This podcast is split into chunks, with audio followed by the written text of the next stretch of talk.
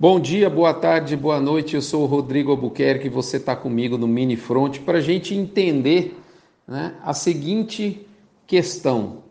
2023, o nosso caso de encefalopatia espongiforme bovina, e, e tudo indica que seja mais um caso atípico, vai ter a sua solução, né? ou seja, quando eu digo solução, é o retorno da China às compras mais assemelhado com o caso 2019 ou com o caso de 2021.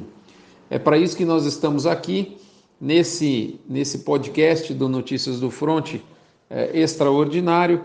Você já sabe, mas não custa lembrar, essas informações chegam com oferecimento de MSD Alflex, Fibro, Probif Cargill, Amazon Mudas, o melhor Tifton 85 do Brasil, UPL, Cicobi Cred Goiás, Agropecuária Grande Lago, Gerente de Pasto e. E aí, vamos relembrar? No caso de 2019, é, ocorreu no meio do ano, no mês de junho, tá certo? E o prazo, a, a, a, a quantidade de tempo envolvida entre a vamos falar, a perda de habilitação, o alto embargo imposto pelo Brasil em função do acordo bilateral, que a gente vai falar mais sobre esse acordo nos próximos dias. Esse acordo reza, como diz um amigo meu, né, ele, ele, ele, ele indica que nesses casos o Brasil tem que auto-bloquear a sua é, é, produção, é, os seus embarques, melhor dizendo, produção não, os seus embarques para a China, tá certo? E, e naquele caso de 2019, é, foi corrido em junho, foram 10 dias para o retorno à normalidade dos negócios. Já no caso de 2021, foram 102 dias, ou seja, foi, foi 10 vezes maior o tempo necessário para a solução. Tá certo? E aí? E 2023? Quais são as diferenças? É, na minha opinião, isso de novo é, é pura e simplesmente uma opinião, não é uma informação privilegiada, nada nesse sentido. Estou raciocinando com as informações que estão aí disponíveis no mercado. Na minha visão, esse caso de 2023 ele vai se assemelhar muito mais ao de 2019, ou seja, ele tem maior chance de ser resolvido de maneira célere do que comparando com o caso de 2021. E eu me baseio né, essa suposição em oito itens, oito motivos que me levam a crer nisso. Tá? E nós vamos agora elencar um a um.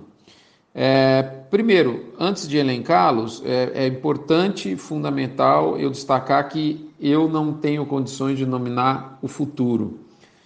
Em se tratando de comércio internacional, de dois países importantes, Brasil e China, principalmente a China, que costuma agir do ponto de vista estratégico, pensando também que do, de ambos os lados tem questão técnica sanitária envolvida, mas tem também questão e vontade política, é, a caneta muda de opinião muito fácil. Né? Mas, de qualquer forma, a minha melhor das hipóteses é é, a probabilidade maior dessa solução ser mais célere do que a de 2021, ou seja, o caso se assemelhando ao de 2019.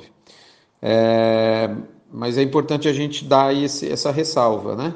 Quando junta China, Brasil, questão técnica, sanitária, questão política, rapidamente as coisas podem mudar. Né? Então, é, em hipótese nenhuma, eu tenho condições de prever o futuro. Isso aqui é apenas uma suposição baseada no raciocínio que me faz crer que a probabilidade é de ser uma, uma solução mais célere. Bom, primeiro, é importante, antes da gente entrar nos oito motivos, é importante também ressaltar uma, uma diferença muito grande. O caso de 2000, dos últimos dois casos aconteceram no final do primeiro semestre, momentos em que a gente já tinha uma saída de pasto, aquela força da pastagem, onde o pecuarista tem um poder de barganha maior em reter os animais, ele, é, ele, ele já tinha, já estava acabando, né?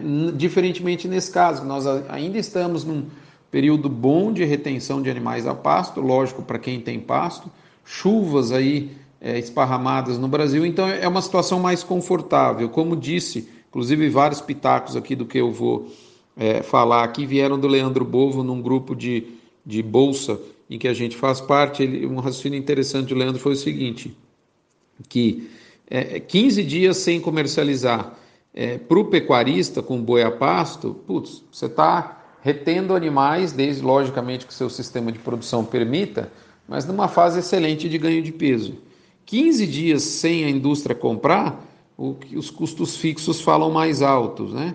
E acaba que numa situação dessa, a indústria está em mais desvantagem hoje porque o mercado interno seria muito enxugado e aí os próprios frigoríficos menores iam ficar mais ativos, né? Como eu digo, as abelhinhas iam começar a incomodar os três grandes ursos, é, é, comandando aí uma, uma compra de bois, se o mercado interno enxuto que ficasse reagisse para cima. Então, a indústria está de alguma forma numa situação de mais fragilidade do que o pecuarista, mesmo porque a oferta de confinamento ela é menor nesse momento, tá certo? diferentemente do que aconteceu nos últimos dois casos. Isso é, um, é uma parte importante. Lógico que é importante também a gente ressaltar que a gente está na fase de baixa do ciclo pecuário e que qualquer retenção de bois é, pode ser de fato é, é, prejudicial porque você pode jogar uma oferta mais concentrada adiante, tá bom? Mas o que, quais são os outros fatores né, que, que me levam a crer que desse caso pode ser mais célere? Primeiro, foi um animal único. Para quem não se lembra, em 2021 nós tivemos a ocorrência de dois animais, um em Minas Gerais, a princípio era um em Minas, quando foi de fato divulgada a informação completa, viu-se que existiram dois animais, um em Minas e outro no Mato Grosso, o que deixou um pouco esquisita a história naquele momento. Nesse caso não, um caso único de uma fazenda isolada e fica mais fácil. Segundo ponto, o comunicado foi célere Naquele caso de 2021, é, o problema com o animal, e que inclusive estava dentro da indústria frigorífica, correu dia 25 de junho e o comunicado foi dia 27 de agosto. Então demorou bastante tempo para que é, esse comunicado pudesse ser de fato efetivado. Nesse caso em tela, ao que me conste, eu não tenho total certeza, mas o que foi passado aí nos grupos é que o problema ocorreu no dia 17 de fevereiro e já no dia 23 de fevereiro, essa informação é, foi encaminhada para as autoridades competentes. Então, o, o prazo comunicado é, entre descobrir o caso, a o animal apresentando sintoma neurológico, uma sintomatologia clínica, levantamento da anamnese, da história e, e, e até a, a, coleta de exames, a execução dos exames, isso foi muito mais curto prazo. Terceiro ponto, o animal estava na fazenda, o animal nem no frigorífico chegou, é um animal, assim como nos casos anteriores do Brasil, bastante velho e deixa uma, uma, uma segurança muito grande sobre não ser um caso clássico, aí sim o mal da vaca louca seria um problema para a gente. Quarto ponto, a carne brasileira está mais barata que estava hoje do que estava em 2021 e está mais barata do preço do que os nossos concorrentes. Então, isso indica que não fazer negócios com o Brasil é, é não é uma situação aparentemente confortável para o comprador. Quinto ponto, a China, isso também partilhando a opinião do Leandro Bovo, que eu corroboro, tem menor estoque que 2021 e está crescendo mais que 2022. Então, se a gente comparar o último caso de 2021, a China tinha um estoque mais confortável de carne e nesse momento ela está tá com uma economia em aquecimento.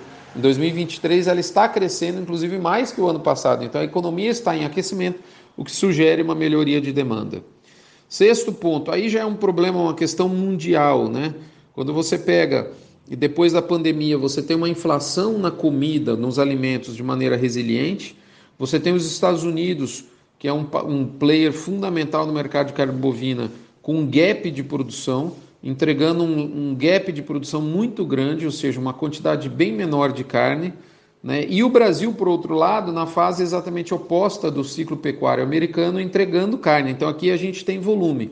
Então, se o mundo é, precisa é, colocar alimento à disposição dos seus consumidores, até para conter a inflação que desajusta e que incomoda algumas, alguns governos, é, o Brasil tem alimento. Então, de novo, ficar sem negociar com o Brasil nesse momento não me parece ser inteligente e interessante. Sétimo ponto: temos aqui no Brasil um novo governo mais alinhado com os preceitos, com, com a ideologia chinesa, do que, notadamente, o governo anterior. E isso faz barulho nas relações, principalmente quando você percebe 2019, onde ainda o governo anterior Bolsonaro estava no início de seu mandato, a relação era menos tensa. Essa relação foi subindo o tom de tensão. Em 2021, a gente teve um novo caso que foi um que, que, que em que houve uma demora absurda para o retorno à normalidade do comércio. E naquele ano a gente tinha um momento de tensão político muito maior do que a gente tem hoje. Né? E por fim, o oitavo ponto é uma recorrência. Nós já tivemos um caso em 2019, dois casos concomitantes, temporalmente falando, é, em 2021 e temos de novo um em 2023. A cada dois anos podemos falar aí que a estatística mostra que em 2025, no começo de 2025, a gente pode ter um outro caso, se, se o intervalo for esse, né? Então, essa recorrência de casos deixa os técnicos, os caminhos, tudo facilita para que as coisas sejam mais, mais rápidas, os procedimentos, com quem falar, para onde mandar a amostra e tudo mais. Então, isso fica. O hábito, né, a, a excelência, ela vem do hábito. Né? Então, como infelizmente, se tem um lado bom de tá, da gente estar tá recorrentemente tendo esses casos, talvez seja da gente já saber o caminho e isso em curto tempo. Então, esses oito fatores é, combinados me levam a crer que nós podemos ter uma solução mais rápida. Finalizo de novo reforçando, dizendo que, que ainda que para mim faz muito sentido esses oito fatores é, contribuindo para uma decisão mais rápida, ainda a gente fica sujeito a uma canetada política, vontade política, além de questão técnica, né, que ainda precisa ser resolvida. A gente precisa de fato receber o resultado do Canadá, né, e tem a vontade política. Então a gente não pode cravar nada. Quem falar para você que sabe, que tem certeza, está mentindo. Tudo pode mudar num, num segundo, quando a gente pensa no ambiente de comércio internacional relevante, bastante dinheiro envolvido, interesse político de ambos os lados. Então isso tudo pode mudar. É, falando em política, pra, então, é, desculpa, só fechando o raciocínio, a imprevisibilidade se mantém, tá? Faz sentido uma, uma solução mais célere, mas esse reforço de, eu deixo. Só para esgotar o assunto político, que foi o sétimo ponto aí que eu levantei, do lado de alinhamento ideológico entre Brasil e China, hoje os governos, isso é, isso é claro que é mais. o, o grau de tensão hoje é bem menor. Né? É, muita gente tem questionado a mim, assim, ah, Rodrigo, tudo bem, mas o governo brasileiro tem interesse em baixar o preço da carne e tal. Sendo bem sincero, eu não sou comentarista político, mas eu não vejo em hipótese nenhuma na figura do nosso atual é, é, mandatário da República uma, uma, uma, uma, linha reta de raciocínio e lógica de querer é, se esforçar para cumprir promessas de campanha. O que é, o atual mandatário precisava do eleitor, ele já teve. Ele já está lá. Então agora interessa muito mais a ele, na minha modesta opinião, ganhar destaque com seus parceiros, né, para encaixar uma Dilma no BRICS, para ganhar relevância internacional. Ele já fez um, um aceno a essa suposta é, é, é, aumento da importância do Brasil no mercado, no cenário, no contexto internacional. Então acho que cabe muito mais ao Lula né, fazer jus a essa política de estar de, de, de tá próximo dos seus parceiros internacionais do que se preocupar com o preço da, da picanha para o consumidor brasileiro. Sinceramente, ele já deu declarações, inclusive durante a campanha, e vídeos mais antigos, que ele fala uma coisa na campanha que ele sabe que as pessoas querem escutar e outra coisa depois ele executa no, no, no governo. Então, eu, eu acho muito mais fácil Lula estar tá querendo estreitar com a China, visto que nesse momento, até hoje, inclusive no encontro do embaixador chinês com o ministro da Agricultura, ficou claro que o chinês reconheceu a importância da carne brasileira para o abastecimento do mercado doméstico na China. Então, é, é importante para eles também e o Lula vai ficar bem. Então, assim, acho que ele não vai priorizar o mercado interno? Não. Minha opinião nesse momento. Ele está querendo é, alçar voos. Eu, eu não, não vejo nenhuma gratidão do Lula com seu eleitor. Né? Muito pelo contrário. Mas, enfim, eu não sou comentarista político, é só uma opinião. É isso, moçada. Obrigado. Já está ficando muito extenso. Vamos para a próxima. É, nos próximos dias a gente vai ficar sabendo. A Bolsa fez um movimento muito forte, negativo ontem. Hoje já apareceram notícias nesse contexto que eu estou dizendo, inclusive com uma notícia interessante sobre o México, já está teoricamente em fase final de, de, de, de, acordo sanitário. México, esse que já importa carne brasileira, outras proteínas de frango, suínos, passaria a importar também proteína bovina e, toda abertura de mercado. Quando a gente vê a China com uma relevância tão grande como a gente tem hoje das exportações, qualquer abertura de, de mercado, por mais que não tenha um volume importante nesse primeiro momento, eu julgo como uma notícia muito positiva. É isso, obrigado pela audiência, pela paciência, vamos em frente.